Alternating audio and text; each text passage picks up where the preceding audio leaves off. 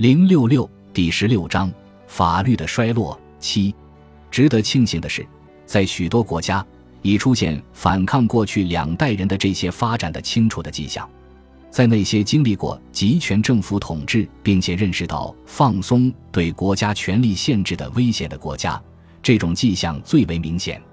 即使在不久以前还在嘲笑对个人自由的传统保障的一些社会主义者中间，也能看到更加恭敬一些的态度。著名的社会主义法哲学家已故的拉特布鲁赫在他晚期的一部著作中最坦率地表述过这种观点的改变。虽然民主无疑是一个值得称道的价值，但法治国家就像是每天必须的面包，我们所喝的水和所呼吸的空气。民主的最大价值就在于只有它能适合维护法治国家。事实上，民主也不一定或总是这样。只有拉特布鲁赫对德国情况发展的描述，才清楚地表明了这一点。也许这种说法更加真实。如果民主不坚持法治，它将不能长久存在。战后司法审核原则的发展和德国自然法理论的复兴是同一趋势的其他征兆，在其他欧洲大陆国家，类似的运动也在开展。在法国，黎普尔以他的著作《法律的衰落》做出了意义深远的贡献。在这本书中，他正确的总结道：“首先，我们必须谴责法学家，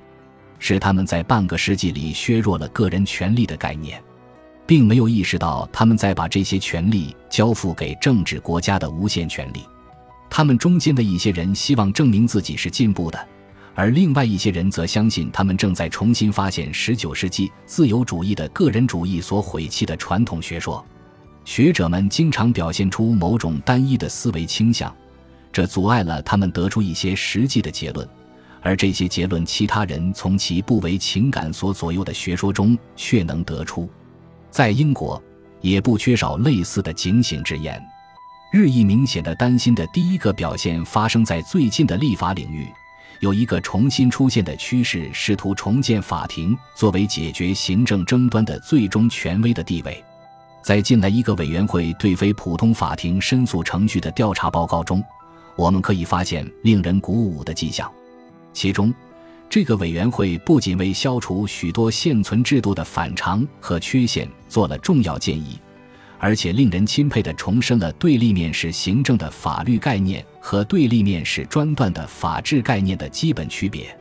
接着，他又宣称，法治代表了这种观点，即决定是由公开的原则或法律做出的。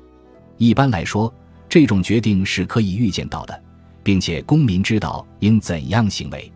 但是，在英国仍然有一个相当大的行政领域，在里面没有专门的法庭和质询程序，他的问题不在这个委员会的过问范围之内。另外，在其中情况也如平常一样不能让人满意，公民实际上仍然受控于专断的行政决定。如果要制止住法治受损害的过程，某种独立的法庭看来是迫切需要的。这样，所有这样的案子都可诉诸法庭。正如几方面人士所建议的那样，最后我们可以提一下，作为一种世界规模的努力，在一九九五年六月份举行的国际法学家大会所通过的雅典法案中，法治的重要性被重新确认。然而，不能说复兴一个旧传统的普遍愿望意味着人们已清醒地认识到这种传统包括哪些内容，也不意味着人们会积极支持这个传统的原则。即便当他们在通向理想目标的最直接、最显见的路途中成为障碍时，也是如此。那些在不久以前似乎是常识并简直不知的重述的原则，那些可能即使在今天也将在外星人比在法学家看来更显而易见的原则遭到了遗忘，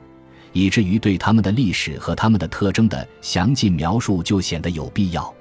只是基于此。我们才能在下一章更详细的讨论，使得许多现代的经济和社会政策的目标，在自由社会的框架里能或者不能得以实现的许多不同的方法。